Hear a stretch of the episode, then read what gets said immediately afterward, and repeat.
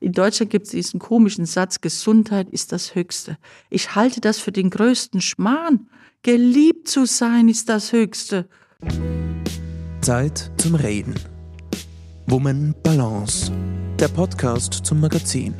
Mit spannenden Gästen zu den Themen ganzheitliche Gesundheit, Spiritualität und Persönlichkeitsentwicklung. Inspirationen zum Hören und Leben. In dieser Folge spricht Woman Balance Chefredakteurin Christine Pelzel-Scheruger mit Ordensschwester Theresa Zukic darüber, wie man mit Selbstfürsorge, medizinisch fundierten Tipps und gutem Essen Energie tankt und die Lebensfreude neu entfacht. Hallo und herzlich willkommen, liebe Hörerinnen und Hörer, zu dieser wirklich ganz besonderen Podcast-Folge. Ich darf heute mit einem ja, ganz besonderen Gast. Sie ist ganz weit hergereist und hat schon neben mir Platz genommen, über ein ganz besonders spannendes Thema sprechen, ähm, das viele Menschen betrifft.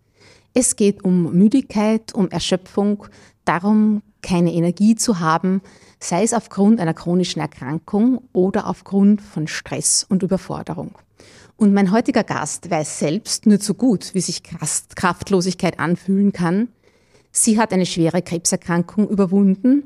Ja, und meine lieben Zuhörerinnen und Zuhörer begrüßen Sie mit mir ganz herzlich hier Deutschlands berühmteste Ordensschwester Theresa Zukic. Hallo. Herzlich, ja, danke schön. So Wir reden da über Müdigkeit und ich bin eigentlich ganz baff. Also ich habe sie soeben aus der Garage geholt. Die Frau sprüht vor Energie, von Müdigkeit keine Spur. Äh, Schwester Theresa, ich freue mich so sehr, dass Sie sich Zeit für uns nehmen und ich habe so viele Fragen an Sie. Aber die erste, gleich mal die wichtigste, wie geht's Ihnen denn heute? Sie haben ja schon ein Mörderprogramm hinter sich. Ja, wirklich, das kann man schon sagen. Natürlich bin ich zwischendurch auch müde, aber ich freue mich einfach und wenn ich mich freue, das ist Energie pur für mich und ich habe mich so auf diesen Moment hier gefreut. Wir haben das ja so lange jetzt schon geplant. Stimmt, ich hatte ja schon Radiointerview äh, bei, beim guten Radio Maria. Äh, äh, das ist ja so mein, wie sagt man schon, fast zu Hause. Denn ich gebe ja jeden Monat eine Sendung mit dem Bruder Peter und das war natürlich schön und sie haben uns gleich Gottesdienst und Mittagessen serviert, das war natürlich noch schöner. Ich habe also wieder neue Kraft und ähm, ja, ich freue mir geht's gut, mir geht's wirklich, wirklich gut. Fein und Sie sind ja heute Morgen erst aus Graz angereist, ja. dort gestern um Mitternacht gelandet. Ja. Also Sie aber gut geschlafen. Aber gut geschlafen. Sehr gut geschlafen. genau, und ich habe, äh, also man kann Sie ja sehr gut auf Instagram verfolgen. Sie haben ja da, äh, ich glaube, über 13.000 Follower und Followerinnen. Äh, und da hat Dr. Halit, Sehuli, wie spricht man ihn Sehuli. richtig? Sehuli, genau. Auf ihn kommen wir noch ausführlich zu sprechen. Vor vier Tagen gemeinsam mit Ihnen ein unglaublich schönes Posting veröffentlicht. Ja Nämlich, dass die Befunde ganz in Ordnung genau. sind. Ich genau. muss ja als Krebspatientin alle drei Monate, nicht, die ersten drei Jahre, äh, Nachuntersuchung. Und ähm, ja, ich bin krebsfrei. Juhu, drei, das dritte Jahr. Halleluja. Schwester Theresa, Sie sind ein richtiger Tausendsasser. Berühmt geworden sind Sie aber eigentlich als die Schwester auf dem Skateboard. Ja, genau. Wie ist es denn zu dieser Bezeichnung gekommen? Ja, das ist ja ganz verrückt. Ich war eigentlich in der Zug äh, zum sollten Besinnungstag halten und da waren so zwei Frauen aber ich habe doch im Traum nicht gedacht, dass das Redakteure von Schreinemakers Live waren, einer der größten Fernsehsendungen damals. Ja, und ich habe halt, Sie wissen ja immer, wenn man mit einer Ordensschwester spricht, Papst, Pille, Zölibat, wenn man die Themen durch hat, kommt man zum Persönlichen. Dann habe ich eben von meiner ungewöhnlichen Bekehrung erzählt, weil ich ja Spitzensportlerin war und dann eben über Nacht im Sportinternat ein Bibel in die, also ein Buch in die Hand nahm, die Bibel. Ich habe noch nie in die Bibel geschaut und es hat mich existenziell berührt. Und dann bin ich Ordensschwester geworden und wie gesagt, und dann war ich da unterwegs und wie ich äh, nach Hause komme, äh, drei Tage später ruft die Redaktion an, das waren zwei Redakteure von dieser Sendung, ja. Und die haben natürlich einen Film gemacht, wie ich mit dem sozialen Brennpunkt mit den Kids eben Fußball spiele, Basketball spiele und Skateboard fahren. Das war für mich ganz normal. Aber das hat natürlich ein 5 Millionen Publikum äh, gesehen und dann über Nacht wurde ich bekannt als Skateboardfahrende Nonne. Ich habe das Image zehn Jahre nicht losgekriegt. Ich kann das blöde Brett nicht mehr sehen, aber es hat viele Türen geöffnet. Das war jetzt, glaube ich, in zwei Minuten äh, so viel. Das müssen wir jetzt mal alles verdauen. Vielleicht noch mal ganz langsam zum Nachhören. Sie waren äh, Spitzensportlerin. Genau, ich war erst Kunstturnerin, hessische Meisterin im Schwebebalken, war dann badische Meister im Mehrkampf, also Siebenkampf, Fünfkampf und kam auf ein Sportinternat, habe 40 Stunden die Woche trainiert und ich wusste, jetzt geht's richtig los. Und dann äh, passiert eben eine Nacht, eine, meine Freundin sagt, sie macht ein paar Bücher aussortieren ob ich sie haben will und habe gesagt, ja, ja, leg's hin.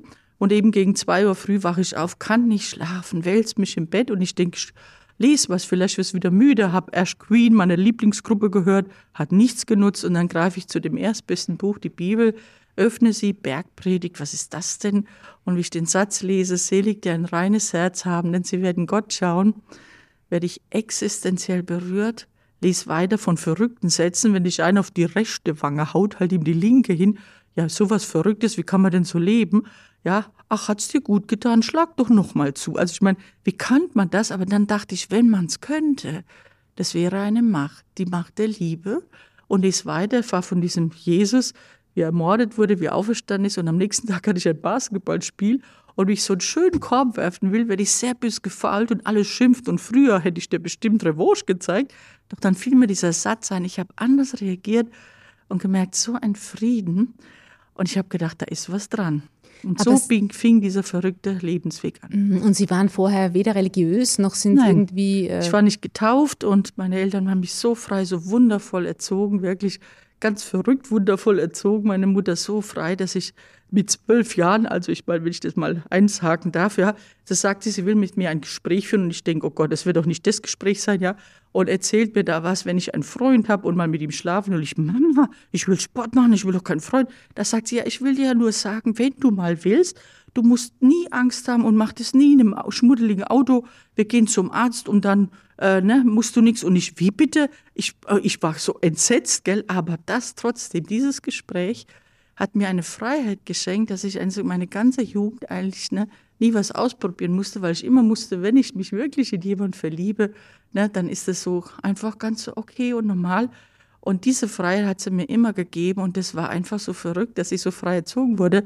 Und deswegen, dass ich dann mit Religion und, und dem Ganzen in Berührung kam ne, und dass ich dann wirklich so infiziert wurde, äh, und wirklich also äh, verliebt wurde in diesen verrückten Gott, das muss ich sagen, das ist schon eine schon eine sehr besondere Geschichte. Das ist schön, dass Sie da verliebt sagen und nicht ich liebe Gott, sondern ich bin in ihn verliebt. Ja, ja. ja ähm, ich muss sagen, ich habe eine, einen Frieden erlebt in diesem Moment, ähm, wo ich glaube, ich, mein, ich bin sehr geliebt worden von meiner Mutter vom ersten Moment an wollte sie mich.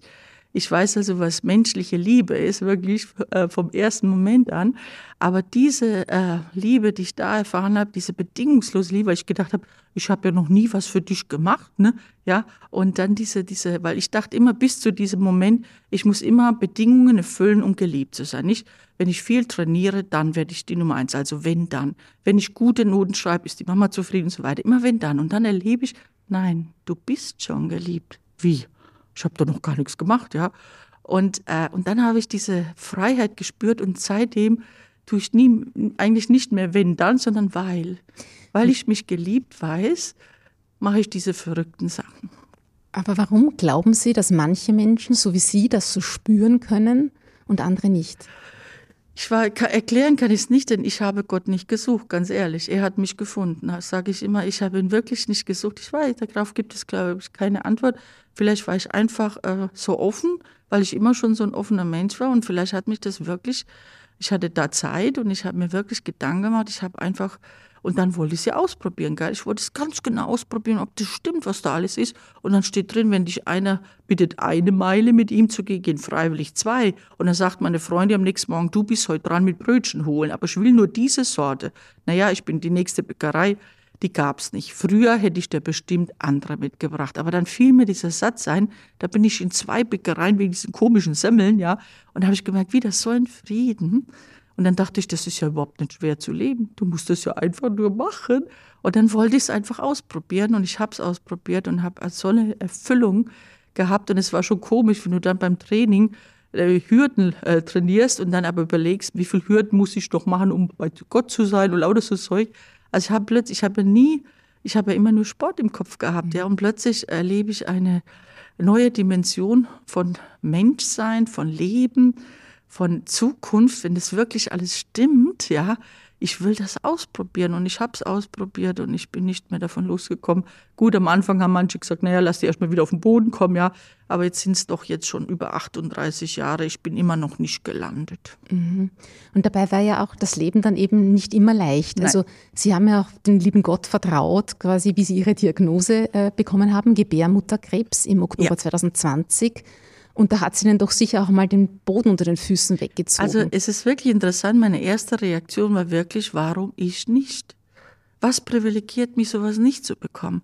Aber als ich es dann wirklich sehr unschön, nach tagelangem Warten, obwohl man versprochen hat anzurufen und immer gesagt hat, es sieht nicht gut aus, nicht angerufen hat, also das tut man bitte keinem Menschen mehr an, wenn man verspricht, am Mittwoch anzurufen, ja, und es kommt erst am Freitag, ja, und du bist schon wirklich aufgelöst, und dann eine Ärztin, die fast nicht Deutsch sprach, mir erklärt, dass ich einen bösartigen Tumor habe und dass sie nicht viel Hoffnung haben. Und dass ich, als ich dann gefragt habe, ja, werde ich denn die Operation überstehen? Und sie sagt nichts, ja, muss ich sagen, bin ich wirklich zusammengebrochen. Ich habe einen Weinanfall gekriegt, aber dann plötzlich habe ich angehalten, habe gelacht, habe gesagt, das war jetzt filmreif. Nein, das glaube ich noch nicht. Gott hat das letzte Wort.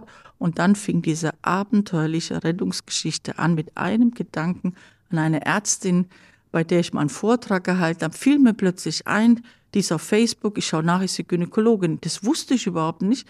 Ich habe bei der zu ihrem 50. Mal einen Vortrag gehalten und wie ich von der Bühne komme, stellt sie mir einen Doktor vor, ja. Jetzt habe ich sie sofort angeschrieben, da ruft die mich sofort an und erzählt mir diese verrückte Geschichte. Weißt du noch, äh, wen ich damals vorgestellt habe? So, ja, ich weiß es nicht. Dann sagt sie, das ist Dr. Sahuli, der führende Krebsspezialist dieser Welt. Und der sagte, als du weggingst, sag Schwester Teresa, wenn man so stark ist und Klosterfrau kein Kind geboren hat, könnte es sein, dass mal was in der Gebärmutter ist. Und die Dr. Heidi wahr. sagt, so was sage ich doch keinem Menschen, so eine Prognose. Es könnte sein. Er sagte, doch, sag. Sie sagte, nein. Und ich bin eigentlich froh, ich wüsste ja gar nicht, was ich damals mit so einer Info gehabt hätte. Und vier Jahre später passiert es wirklich. Er wurde ja gefragt, woher er das wusste. Er sagt, es war einfach ein Gefühl. Und dann hat sie aber sofort reagiert, ihm meine Arztbriefe. Und er rief mich wirklich am nächsten Tag an und hat gesagt, Theresa, ich bin dein Freund. Die wissen ja noch nicht mal, was es für ein Tum ist, wo das kommt nach Berlin. Das habe ich gemacht. Er hat mich in sieben Stunden operiert. Und ich habe freiwillig diese Chemo und diese anderen Sachen gemacht. Aber es war wirklich, ich habe immer gesagt, ich will jetzt wissen, ob das alles stimmt. Ne? Mhm. Ja, Aber haben Sie sich äh, von Gott nie verlassen gefühlt? Nein, äh, verrückterweise nicht, denn ich habe gesagt, jetzt will ich alles wissen, ob das stimmt, was ich den Menschen äh, diese Jahrzehnte äh, in den vielen Vorträgen gesagt habe, ob das jetzt wirklich wahr ist. Und ich dachte, jetzt, wo ich dich am meisten brauche, jetzt werde ich doch mein Glauben nicht aufgeben. Jetzt will ich doch wissen, ne, was Sache ist. Und ich muss echt sagen, es war nicht immer Gefühl, aber es, die Gewissheit, dass es immer, dass er was vorhat, dass es einen Sinn hat. Nicht, ob es gut ausgeht, sondern dass es einen Sinn hat. Und ich habe immer gedacht, äh, der macht es, um mich zu retten. Ja, der macht es. Er macht das, um sie zu retten. Um mich zu retten, ja. Ich, dass es entdeckt wurde. Denn wenn es nicht mhm. entdeckt wurde, vier Wochen später wäre ich tot gewesen. Nicht? Das ist ja so eine verrückte Geschichte. Ich musste dann zur Ausschabung und dann sagen die zu mir, es war ja Corona-Zeit, ja, es tut mir leid, wir haben jetzt so viel wichtigere äh, Ausschabung kommen als alles Letzte, Sie müssen vier Wochen warten, ja. Ich gucke den an und dann kam wieder so ein Gedanke, dass mir einfiel, ich habe so eine Zusatzversicherungskarte seit 20 Jahren in meinem Portemonnaie. Ja, 18 Euro, glaube ich, im Monat. Wenn man mal in, ins Krankenhaus kommt, dass man Chefarzt oder äh, ne, zwei Bettzimmer, da sage ich, ich habe doch eine Zusatzkarte. Dann nimmt die die, sagt, Moment, geht raus, kommt rein, übermorgen. Und Puh. ich war so erschüttert eigentlich danach, weil ich saß dann draußen, guckte diese Karte an was ist, wenn ich diesen Gedanken nicht gehabt hätte? Dr. Sehuli sagte, vier Wochen später hätte es dich nicht mehr gegeben. Was ist, ne, wenn ich äh, die wirklich nicht gehabt hätte? Und was ist mit denen, die sie nicht haben? Ja? Das wollte ich, ich jetzt gerade so fragen. geweint. Mhm. Habe ich gesagt, das kann doch alles nicht wahr sein. Und ich war ja Anfängerin im Krebskranksein. Ja, jetzt bin ich eine mündige Patientin und ich muss ganz ehrlich sagen, dieser Krebs war ein Geschenk für mich, weil ich die Menschen so sehr verstehen kann, noch mehr als vorher schon. Denn ich habe alles mitgemacht, von Diagnose, von Chemo, von dem Ganzen. Ja, wirklich. Ähm, und ich kann wirklich mitreden und ähm, ich weiß, wie das ist, wenn man Glatze hat, wenn die Haare plötzlich überall rumfliegen, im Mund hat. Und deswegen habe ich zu meiner Mitschwester gesagt, bitte rasiere sie ab. Wir haben ein Video gemacht. Ich habe nicht geahnt, 30.000 haben das, glaube ich, angeschaut, wie viele Menschen ich getröstet habe Und dann hat meine Mama gesagt, du bist süß. Dann habe ich beschlossen, eine süße Schwester Theresa zu sein. Das hat mir am Anfang auch wehgetan, ganz ehrlich. Aber dann habe ich gemerkt, auch wenn du krank bist, kannst du glücklich sein. Es gibt wirklich schwere Stunden, aber es gibt auch schöne Stunden. Und mich an die zu erinnern und Menschen trotzdem Mut, und das habe ich ja gleich öffentlich gemacht. Ich habe ja gesagt, der Krebs wird nie die Nummer eins sein, sondern immer die atemberaubende Liebe Gottes. Und das hat sich durchgezogen. Ich habe die verrücktesten Dinge gemacht in meiner Krankheit. Unter anderem natürlich auch dieses Kochbuch, aber wirklich, mhm. äh, der Pfarrer Franz, der jetzt leider verstorben ist, mein guter Begleiter, der hat mir eine riesen Überraschung versprochen am letzten Chemo. Ich liebe nämlich Teddybären, ja. Und der hat beim Ankreuzen statt 1,40 2,40 angekreuzt. Jetzt kam ein 2,40 Meter großer Teddy. Ich konnte ihn nicht mal hochheben, aber ich habe mich natürlich in ihn verliebt.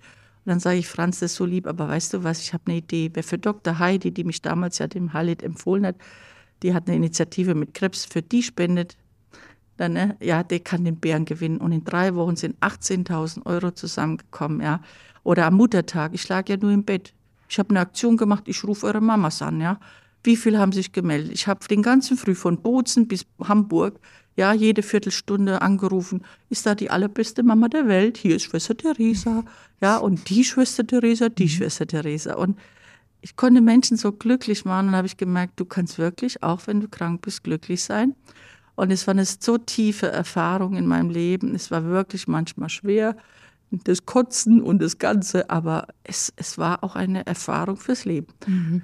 Was wäre so ganz kurz der Rat, den Sie kranken Menschen geben würden? Nutz die Zeit, denn schau, äh, auch wenn du krank bist, jeder Tag, der vergeht, auch der heute, dieser schöne Wien, wenn der zu Ende geht, der kommt nie mehr wieder. Wenn der weg ist, ist er weg aus deinem Leben, ja. Mhm. Mach das Beste draus und überleg dir jeden Tag was Schönes und sag's deinem Liebsten. Und ich meine, in Corona konnte man nicht, aber wenn du jetzt Wartezeit hast, niemand hat einem gesagt, wie viel man warten muss bei Untersuchungen. Ne? Nimm, je, nimm deinen Liebsten mit und wisst ihr was, ihr dürft auch schmusen. Da steht nirgends ein Schild, das ist verboten. Und dann feiert ihr das Leben mhm. und dann macht und nutzt die Zeit und denkt nicht, wenn ich das, die Krankheit vorbei hat, wenn ich in Rente bin. Heute leben, mhm. heute leben und das Schönste machen, was du kannst, das Liebevollste sagen, das Verrückteste machen. Das ist ja eigentlich so mein Lebensmotto, meine Lebensfreude. Jeden Tag eigentlich was verrückt Schönes tun.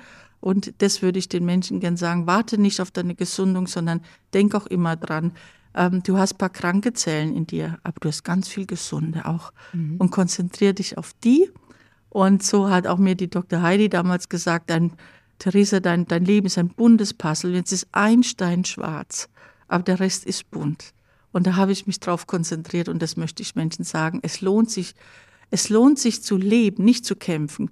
Natürlich sollen wir kämpfen, wenn wir können, weil wenn, wenn wir Kinder haben, wenn wir jemand haben, wir wollen kämpfen. Aber es lohnt sich zu leben jeden Tag, egal wie du, ob du gesund, krank, arm, reich oder was bist, der Tag kommt nicht wieder. Es ist ein Geschenk. Ich habe mir von Ihnen ein anderes Podcast-Interview angehört und da sprechen Sie auch über Ihre Krebserkrankung und da sagen Sie, als Angehöriger soll man jemandem nie sagen, du schaffst das. Ja, ich muss echt sagen, es gab eigentlich drei Sätze, die so brutal waren für mich in dieser Krebserkrankung. Das erste ist, denk positiv, gell? Also wer ist denn positiver als ich, ja? Aber es gibt Situationen, da kannst du das nicht. Und wer, also was für ein Größenwahnsinn, einem anderen zu sagen, in einer solchen Situation, denk positiv, weißt du was, du darfst dich fühlen, wie du willst, so wie es dir zumute ist, ne? Ja, das, das Fühl, was du bist, das sagt das nicht sag das, wenn es wieder ein bisschen überstanden ist, aber nicht in dieser Situation. Das ist so äh, krass, ganz ehrlich. Man kann es einfach nicht in diesem Moment. Das Zweite war das auch ein Schlimmes, steigern Sie sich nicht rein, ja. Vor allem von Krankenschwestern, nach, wo ich acht Stunden Chemo vor mir habe, ja, und die uns drei Stunden sitzen lässt, weil der Arzt sich verspätet, statt uns die Wahrheit zu sagen, ja, uns entscheiden zu lassen. Wir sind doch mündige Menschen, ja. Ja, haben die da getrickst und langsam mal die äh, die Cortison und lautes Zeug, wie ich das rausgekriegt habe, habe ich wirklich ausgeflippt. Und dann sagte ich, steigern Sie sich nicht rein. Haben Sie denn heute noch was vor? Haben Sie denn heute noch einen Termin? Da habe ich gesagt, Entschuldigung, das ist meine Lebenszeit. Die will ich nicht in Ihrem Abstellraum verbringen, ja. Das will ich selber entscheiden. Also das war schlimm, aber Sie haben recht. Das allerschlimmste Satz war für mich wirklich, du schaffst das.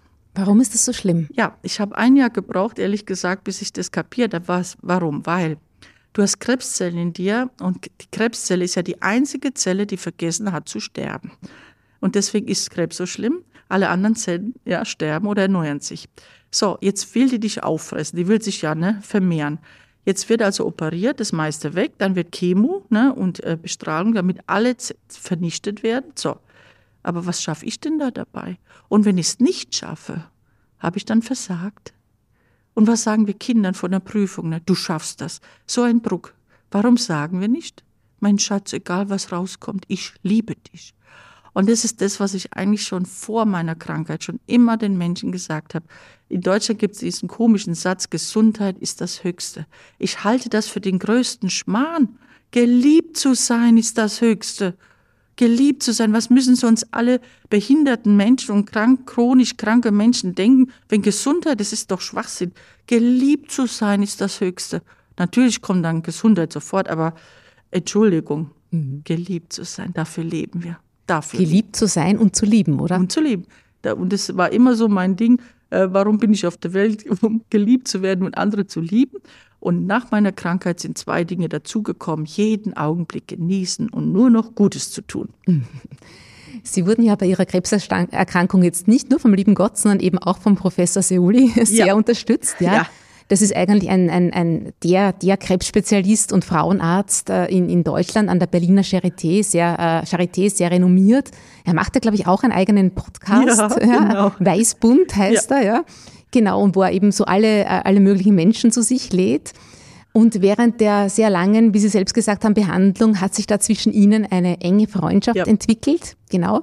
Und weil ja Liebe durch den Magen geht und Sie ja. beide gern kochen, haben Sie jetzt eben ein neues Buch geschrieben. Das ist jetzt gerade erschienen im Oktober. Es heißt Unsere Energieküche. Äh, Im Kneip Verlag ist es erschienen. Ja, ich durfte die Fahnen eben schon sehen. Sie haben es hier auch mitgebracht und es ist einfach großartig. Schwester Theresa, wer sollte denn dieses Buch lesen? Ja, also ich glaube, dass äh, äh, allein schon, allein die Krebskranken, also ich glaube 90 Prozent hat dieses Fatigue, diese Müdigkeit, das ist leider der, eine Folge der Krebserkrankung oder Chemo. Aber natürlich alle Menschen, die, äh, ob es Covid-Lang-Patienten sind, ob es einfach Menschen sind, die auch depressiv sind oder einfach müde, erschöpft sind. Und ich habe so den Eindruck nach Corona, die Menschen sind sowas von müde und erschöpft ja, also alle, die das Gefühl haben, ne, ich komme irgendwie nicht da raus und es hieß halt immer, das ist gut, das ist gut. Wir haben ja ein Kochbuch schon gemacht gehabt, Himmel im Mund davor, ja. Und dann haben wir gesagt, es braucht aber jetzt etwas dafür. Gegen diese Müdigkeit und Erschöpfung. Jeder sagt, das ist gut, das ist gut. Aber zusammenhängende Rezepte, ne? Und vor allem, wenn du müde und erschöpft bist, da kannst, willst du auch oder hast gar keine Kraft, jetzt groß zu kochen. Also mussten die Rezepte raffiniert sein, schnell sein, gesund sein. Äh, also wirklich äh, einfach äh, auch Lebensfreude wecken. Und das hat, glaube ich, äh, wirklich in diesem Buch haben wir das alles verknüpft und der Kneipp Verlag, muss ich echt sagen, die war nämlich bei unserer ersten Buchlesung und wir haben uns verliebt hier in die in diese äh, tollen Verlag hier und diesen Geschäftsführer und da haben wir gesagt, Mensch, wir machen das in Österreich, wir machen das mit Kneipp und die sind wirklich auch spezialisiert ein bisschen da drauf und es hat ja auch eine wunderbare Food Designerin alle unsere Rezepte nachgekocht und fotografiert. Äh, und ich muss echt sagen, das haben sie ganz hervorragend gemacht. Also ich denke, alle, die die Lust haben, erstmal ähm, wirklich auf gut raffinierte Gerichte, alle, die müde, erschöpft sind, alle, die aber auch ein bisschen für ihre Seele was brauchen, denn in dem Buch sind ganz viel wundervolle Texte auch. Tolle Tipps natürlich von Dr. Sehuli, medizinisch, aber auch ganz, wir haben auch einiges reingepackt, zum Beispiel das Thema Lachen, das ist ja so meins, auch bei meinen Vorträgen, ja weil ich äh, schon seit vielen Jahren gemerkt habe, mit Humor und Lachen kann man vieles besser vertragen. Und da ist also das Thema Lachen auch ganz wichtig, gerade wenn man müde und erschöpft ist. Es stehen nicht nur Witze drin, sondern auch, dass ähm, äh, ich mich sehr inspirieren lassen habe von der Lachforschung und die sagt ja einfach, du musst 30 Sekunden deine Mundwinkel nach oben ziehen, ja. Und jetzt, wenn jetzt all die Hörerinnen und Hörer das jetzt hören, dann bitte ich Sie, machen Sie mal. Ich weiß, Sie kommen sich lächerlich vor. Aber wissen Sie, was nach 30 Sekunden passiert? Da sagt Ihr Gehirn, oh, es geht ja besser und schüttet Endorphine aus. Das sind Morphium-ähnliche Stoffe, Glückshormone.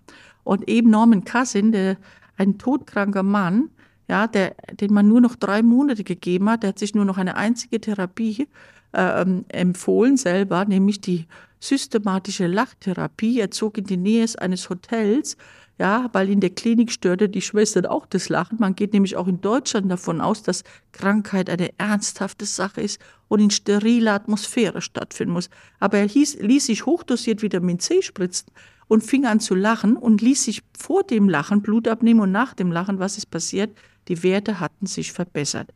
Die, die, welche Werte, genau? Die, die Krebswerte oder die Entzündungswerte? Alle, alle? alle die Entzündungswerte hatten sich verbessert. Er hatte keine Schmerzen mehr mhm. und lebte dann noch 26 Jahre hat sich gesund gelacht sozusagen und daraus ist diese Geliotologie und ich muss echt sagen, Jesus sagt ja, wenn ihr nicht werdet wie die Kinder, Kinder lachen bis 800 Mal am Tag, Erwachsene 15 bis 20 Mal. Mich wundert jetzt eigentlich nichts mehr und deswegen gibt's, erzähle ich auch immer gerne einen Witz, ne, auch bei meinen Vorträgen und da lachen alle und in diesem Buch gibt's auch ganz tolle neue Witze und ich, äh, und es ist wirklich so, weil man, das hilft einfach. Ja. Jeder weiß es doch, wenn man so richtig herzhaft gelacht hat, geht's dann wieder besser.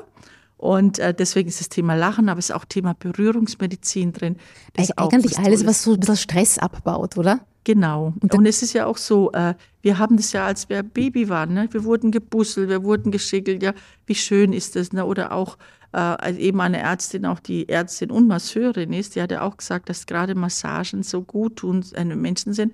Ich glaube, dass jeder das doch weiß, die Haut ist doch unser letztes Sinnesorgan. Das habe ich jetzt beim Sterben von Pfarrer Franz erlebt. Wenn man nicht mehr hören kann, nicht mehr sehen kann, nicht mehr sprechen kann, aber spüren kannst du noch. Mhm. Und dieses Berühren, einfach das Streicheln, das Berühren, das ist so wichtig. Und jetzt mit diesem Corona, diesem Abstand halten, diese, ne, wo wir voneinander weg, ja, und deswegen empfehlen wir eigentlich allen, äh, einmal am Tag sich drücken zu lassen, sagen Sie, Herr Mann, das ist jetzt äh, verordnet, ja, mhm. äh, einfach sich äh, umarmen. Äh, und es tut schon gut, wenn einer nur die Hand auf die Schulter legt, mhm. ja, und sagt, ne, ich bin bei dir. Das tut gut. Also wir wollen das einfach auch einfach wieder, oder zum Beispiel, wenn man Angst hat, ne, einfach Lavendelöl in die Hände reiben und dann einfach so übers Herz, ne, auf die Brust reiben und dann, der nimmt Angstzustände zum Beispiel, ne. Berührung tut gut. Sich selber kann man das mhm. machen, ja. Und das wissen wir auch nach dem Duschen, so eine Lotion. Und wenn es dann duftet, wow, ne, da fühlst du dich ja, oder wenn.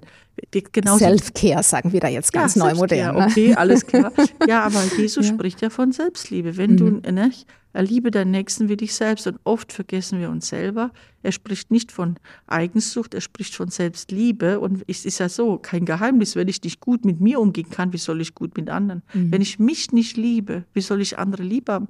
Und wenn ich mir nichts gönne, gönne ich meistens anderen auch nichts. Also das gehört auch dazu. Also das sind auch so Themen, die da drin sind und eben auch, wie gesagt, äh, auch sehr, sehr gut äh, erklärt, was Erschöpfung, Müdigkeit eigentlich ist.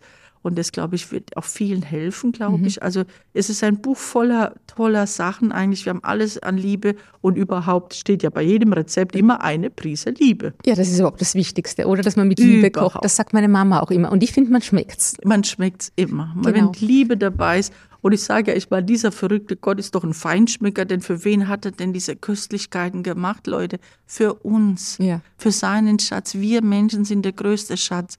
Und auf allen Kontinenten. Ne? Es gibt wirklich von der Wurzel bis, es gab doch kein Insekt und keine Wurzel und nichts, was nicht schon ausprobiert worden ist. Und für wen hat er das doch alles mhm. gemacht? Und, äh, und das sieht man doch schon am, also ich finde das immer, das sieht man doch schon am Morgen, wenn man aufwacht. Ich weiß nicht, wie Sie aufwachen, manche, wenn es Wecker klingelt, aber nach der Bibel fängt der Tag am Abend an. Ach es so? wurde Abend, es wurde Morgen, erster Tag. Und was dürfen wir als allererstes tun? Schlafen. Was ist das für ein verrückter Gott, der sich das ausgedacht hat? Wir dürfen das mal ausruhen und dann dürfen wir loslegen, ja? Und, äh, und allein das, und wenn man das mal in dieser Richtung sieht, also Gott ist wirklich Also das ist auch für mich komplett neu. Für mich ja. hat der Tag tatsächlich auch immer mit dem Wecker begonnen und nicht ja, am Abend davor. Eben, eben. Sehr, sehr Genauso spannend. wie für ja Christen der Sonntag eigentlich der Tag, erste Tag der Woche ist und, und nicht der Montag. Ja? Mhm. Also mhm. das ist, ist einfach so. Aber für ich finde es einfach so großartig, dass ich erstmal schlafen. Aber ich finde es auch große, was Gott alles geschaffen hat. Also ich in diesen Köstlichkeiten, das sind doch seine Gene drin. Für wen hat er denn das gemacht? Doch für dich und mich. Und wenn wir es dann noch mit Achtsamkeit machen, mit Liebe machen, dann haben wir was verstanden von seiner Freude, die er für uns gemacht hat. Und, und ich glaube, das wäre schön, wenn wir das wissen. Und von wissenschaftlicher Seite bestätigt das dann natürlich auch Professor Sehuli diese Ansätze. Finde ich ja sehr spannend, weil Sie ja doch ein sehr ungleiches Paar ja, sind. Genau. Sie kommen da von der religiösen, von der christlichen ja, Seite, genau. eher von der wissenschaftlichen.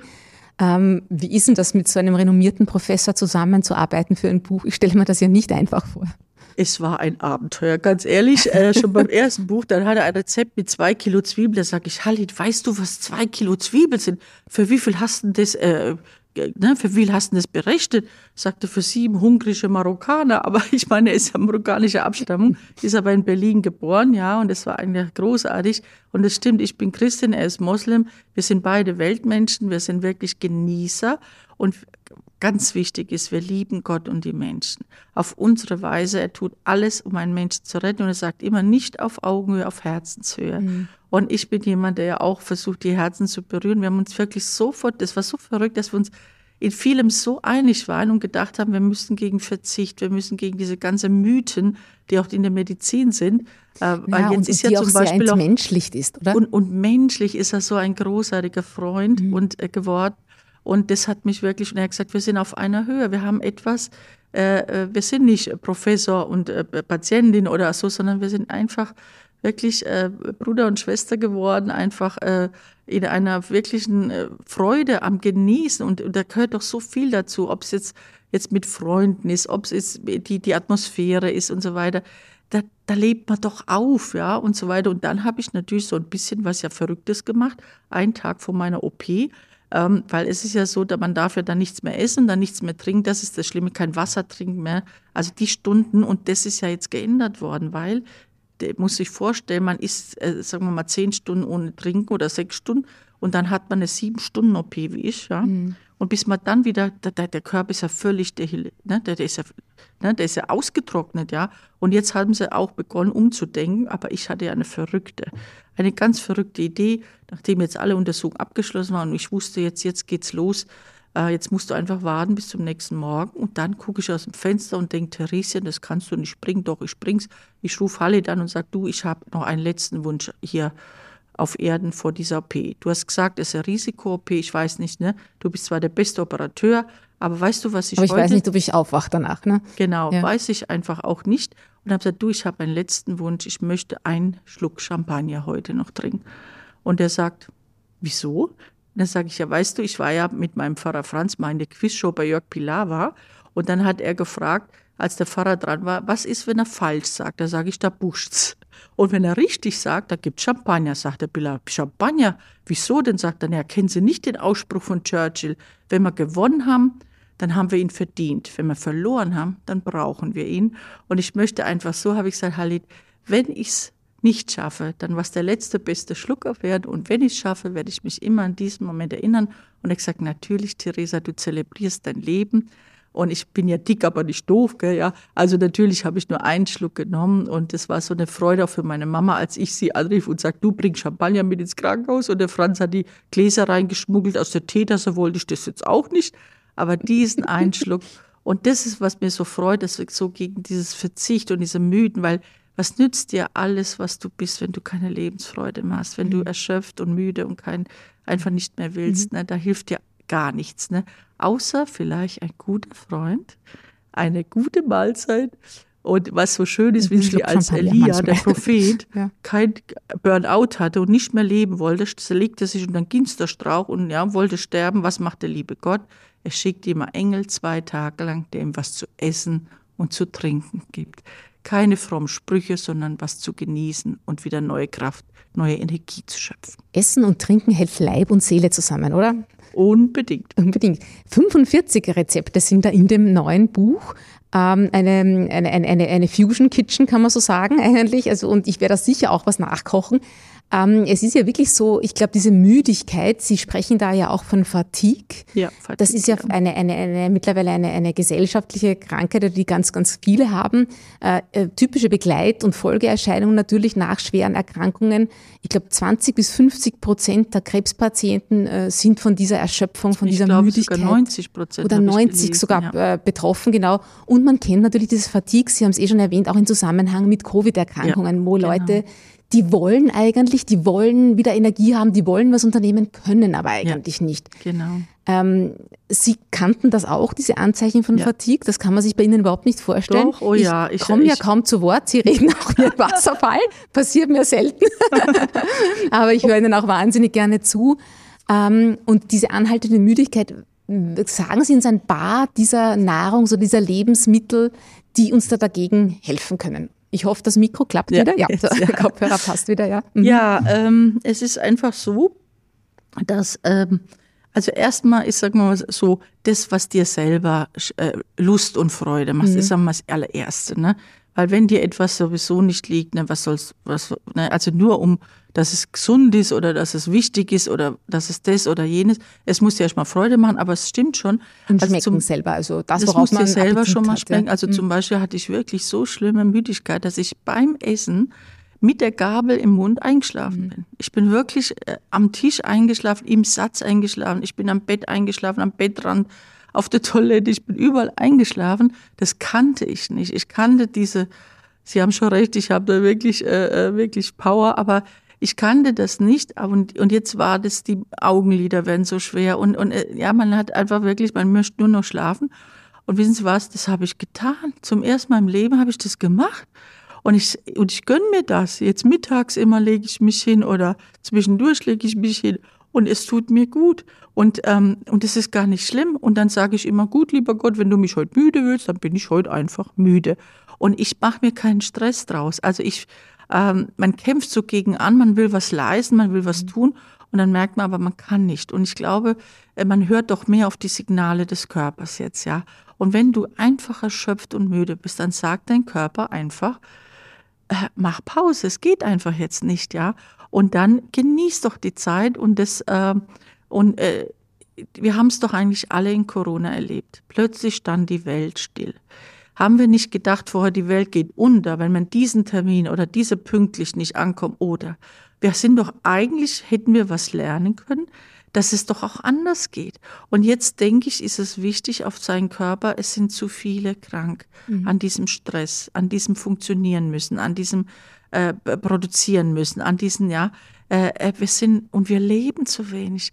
Äh, äh, wir leben einfach zu wenig und gönnen uns einfach zu wenig und deswegen, wenn du müde bist, dann lass es einfach zu und dann gönn dir einfach auch mal Ruhe und dann lass mal alle fünf Grad und es, die Welt geht nicht unter. Mhm. Wir, ich habe es auch gedacht, ne, die Termine und alles vor Corona und alles und auf einmal geht gar nichts mehr es geht auch anders. Und aber, aber was können wir jetzt konkret essen? Wirklich? also essen können wir konkret auf jeden Fall, was natürlich viel Power gibt, ist immer natürlich Gemüse und mir vor allem eben Datteln und Nüsse, die, die sind eigentlich wirklich so und Amaranth. Ne? Das Dattel, da kann ich schwärmen. Das ist so ein kleines Korn, kleiner als so ein Senfkorn. Ja, das wurde bei den Inkas angebaut. Leider haben Missionare das dann lange verhindert. Aber in diesem kleinen Korn ist so viel Energie drin vom lieben Gott, ja.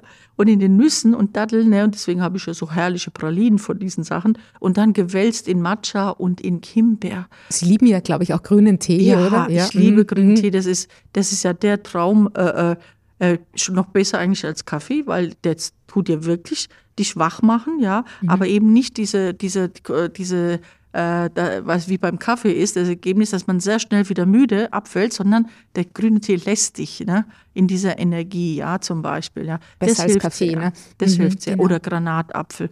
Oder wissen Sie, diese Gewürze, ne? also diese, diese äh, ob es äh, Kreuzkümmel ist, Koriander, Kurkuma, Knoblauch und das vermischt zusammen, das glaube ich, gibt so den Körper diesen Kick ja, den ich eigentlich von der marokkanischen Küche durch Dr. Sehuli kennengelernt habe. Also mein Körper ist ja wirklich dadurch wirklich äh, belebt worden, ja. Das hätte ich ja gar nicht für möglich gehalten. Mhm. Ich kenne zwar natürlich die Einzelnen, aber das in dieser Combination, das war einfach. Und was man dazu sagen muss, die Rezepte sind ja auch alle relativ einfach, weil ich glaube, wenn man so müde ist, man hat ja auch nicht die Kraft Nein, und die Energie zu kochen. Nicht? das muss ja schnell gehen. Wirklich, mhm. wirklich, wirklich nicht.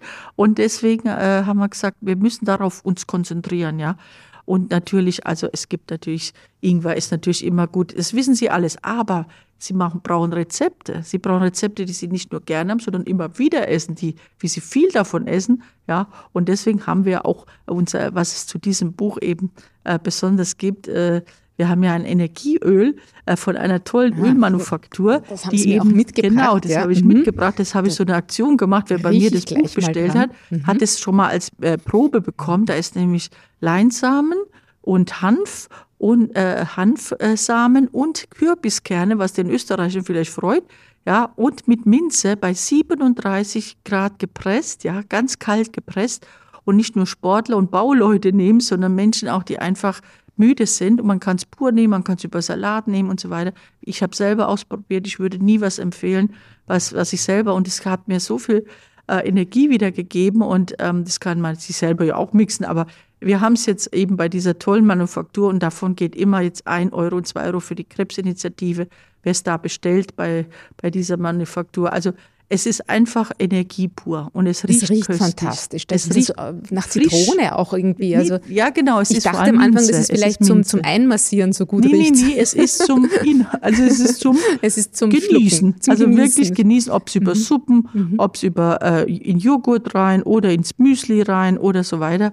Und ähm, äh, also es ist wirklich äh, äh, was Produkt. so besonders ist an den Ölen, dass die ja diese ungesättigten Fettsäuren, die der Körper selber nicht herstellen kann. Und diese drei Öle können es besonders. Kürbis, Leinsamen und, und äh, Hanf. Ja, Genau. und das ist, glaube ich, auch so ein kleiner Trick. Sehr gut.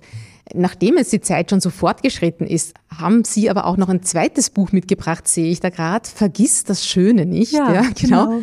Ähm, das haben Sie vor Ihrem äh, Rezeptbuch geschrieben. Ja, genau, im August ist es rausgekommen, genau. Wir waren einfach mal, das ist, äh, die Eva Maria Popp ist eine tolle Unternehmensberaterin, die kommt äh, von der Psychologie und Pädagogik und ich komme eben von der, von dem, äh, vom Glauben, von Religion und wir haben, äh, wir haben uns so geärgert über das Dauerjammern bei uns in Deutschland, ja. Äh, bei uns Deutschen ist ja so, ne, wir jammern immer im Voraus, dass wenn es uns erwischt, dass wir schon mal eingejammert sind, ja. Und egal was ist und, ähm, und wir haben gedacht, nein, wir müssen eigentlich ein Buch machen, wo man sagt, auch wenn man Verluste erlebt, ja, äh, kannst du positiv rauskommen. Vor allem, wenn Beziehungen plötzlich zerbrechen, du verlassen wirst oder wenn du deine Gesundheit verlierst, wenn du Heimat verlierst, wenn du Lebensmut verlierst. Und wir haben es von diesen beiden Seiten äh, versucht und mit fantastischen Geschichten auch. Also es ist wirklich ein, sagen wir mal, ein Mut, ein, ein Mutmachbuch, ein Mutkick, ne, so richtiges. Ein Mutmachbuch, ja, genau. ein Mutmachbuch und vor allem ähm, äh, für den Mutausbruch. Ich glaube, wir brauchen jetzt richtig Mutausbruch in dieser Zeit. Die Welle des Jammerns ist vorbei. Jetzt brauchen wir viel Mut und wir brechen jetzt mal in diese Richtung aus und wir packen es an und wir ne, äh, werden äh, Menschen ermutigen. Und deswegen haben wir da auch so ein schönes Armbändchen, das er dran erinnert, vergiss das Schöne nicht. Ja, äh, wir können manches wirklich ähm, meistern, auch Ja. Krisen. Ja. wie Sie so schön gesagt haben zu Beginn, jeder Tag ist ein Geschenk. Ja. Das Buch Vergiss das Schöne nicht ist im Herder Verlag äh, erschienen. Auch das verlinke ich dann gerne in den Show Notes. Ja. Ähm, ich möchte aber jetzt ganz zum Schluss noch auf eine letzte große Leidenschaft von Ihnen, äh, Schwester Therese, zu sprechen kommen. Eigentlich auf ein weiteres Talent, nämlich das Singen. Äh, Sie komponieren ja auch. Ich Genau. glaube, Sie haben Musicals geschrieben. Ja, neun Stück, ja. Und Sie haben eingangs schon erwähnt, Ihre Lieblingsband ist Queen. Ja, Wie das war's früher. ja, immer schon als Kind, ne? I want to live forever fand ich immer schon großartig. Who wants to live Oder forever? who wants to live, Ja. forever? wer will ja für immer leben, ja. Wer, wer möchte schon ewig leben, fragt da der Freddie Mercury. Ja, genau, aber ich schon. Aber trotzdem, als Kind hat mich das, äh, die Musik einfach gereizt. Das war einfach, oder äh, dieses, ähm, äh, vor allem beim Sport, ne, ist doch dieses tolle Lied, äh, ähm, sehen Sie, das ist jetzt auch eine Folge der Ich Chemo. glaube, Sie meinen We Are the Champions. Aber das, Genau, ja. genau, das wollte ich sagen. äh, genau das oder eben Bicycle, Bicycle oder was auch immer. Das hat mir einfach gefallen, muss ich sagen. Ne? Ich bin einfach Ich glaube, so. Queen ist tatsächlich sowas, äh, auch über das Generationen eint. Das ist die Band, äh, auf der ich mich auch mit meiner Tochter einigen kann. Was. ja, weil die ist sonst so ganz andere Musikrichtung. Ähm, auf alle Fälle sehr, sehr schön. Liebe Schwester Theresa, ich würde gerne noch stundenlang mit Ihnen plaudern oder singen. die Zeit ist einfach wahnsinnig schnell vergangen. Vielen Dank für Ihren Besuch im Studio, für Ihre aufmunternden Worte und für Ihre vielen tollen Tipps, vom Öl bis zu den Rezepten. Ich wünsche Ihnen weiterhin alles Gute und unseren Hörerinnen und Hörern, dass Sie sich ganz viel von dieser Folge mitnehmen konnten. Bis bald und auf Wiederhören. Auf Wiederhören. Wenn Ihnen diese Folge gefallen hat, hinterlassen Sie gerne einen Kommentar. Wir freuen uns außerdem, wenn Sie unseren Podcast abonnieren und weiterempfehlen. Vielen Dank und auf Wiederhören.